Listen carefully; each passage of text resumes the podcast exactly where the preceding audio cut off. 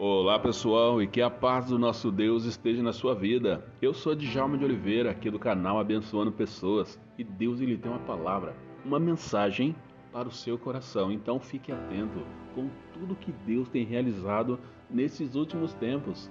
Que Deus tem cuidado de nós e Deus tem um plano, um plano muito especial.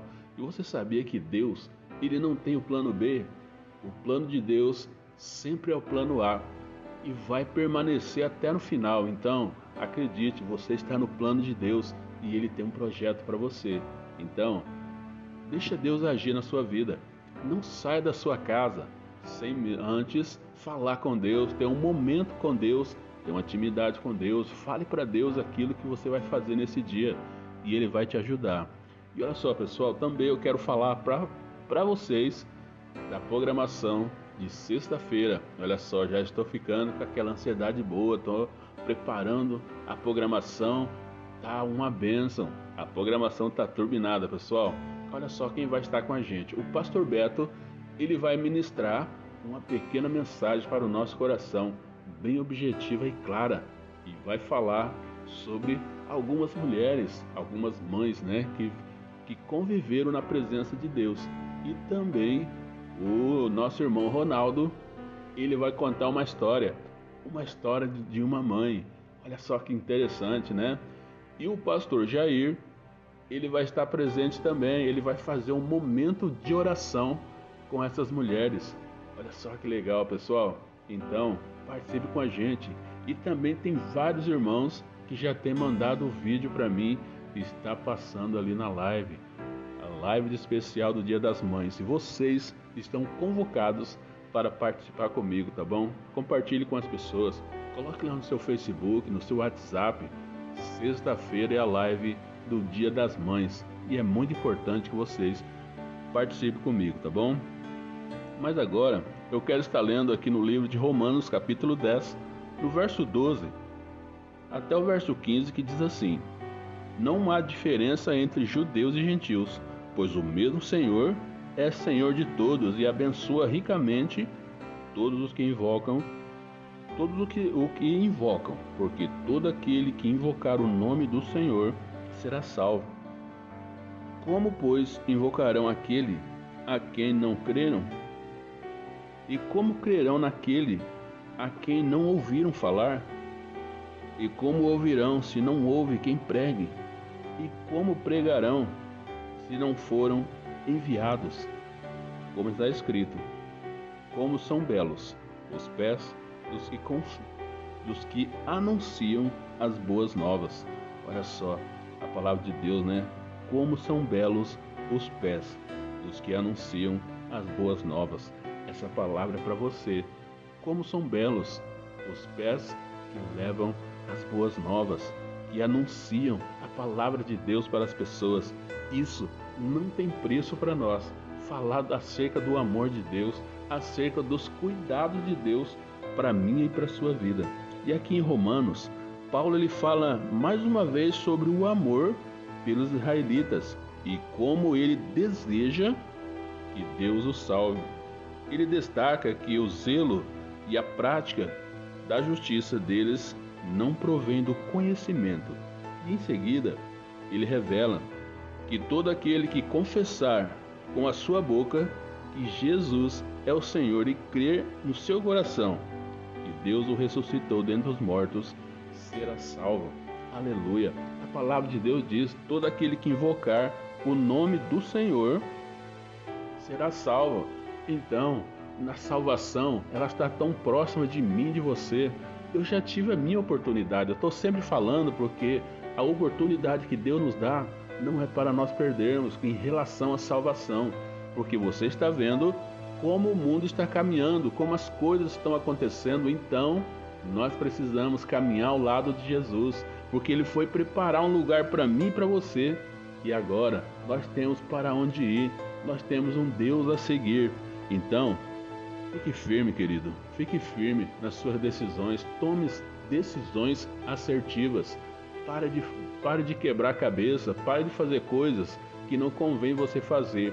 Você sabe que está errado algumas coisas que você faz. Você sabe que está errado algumas decisões que você toma.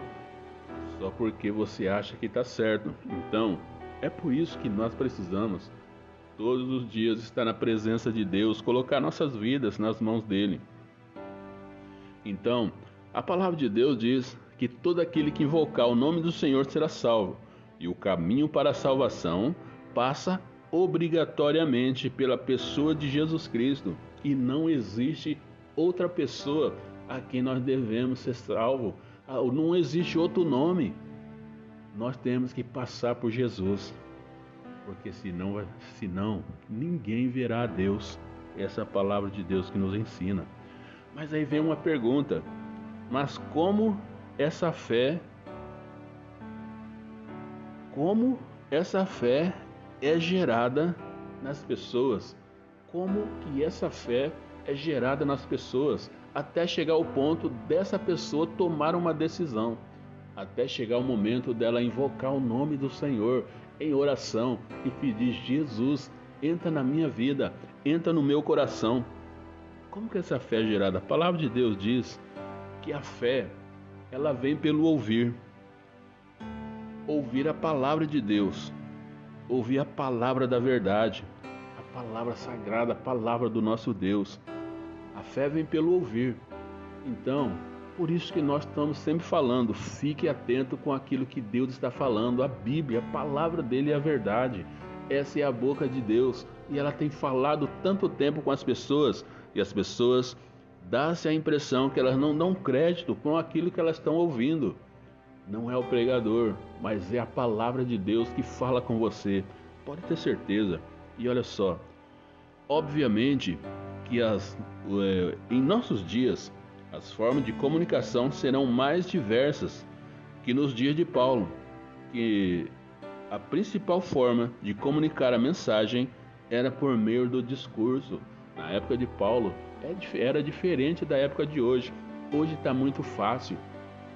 Hoje tem os rádios, tem a internet, tem a televisão, tem esse recurso aqui que eu uso todos os dias para levar mensagem até na ssua casa, no seu celular. Mas na época de Paulo não, era através de discursos, da pregação. Ele iria, e por isso que ele estava em vários lugares, porque as pessoas precisavam conhecer Jesus Cristo e era através da mensagem, do discurso, estar junto com as pessoas. E hoje nós temos tantos recursos, né?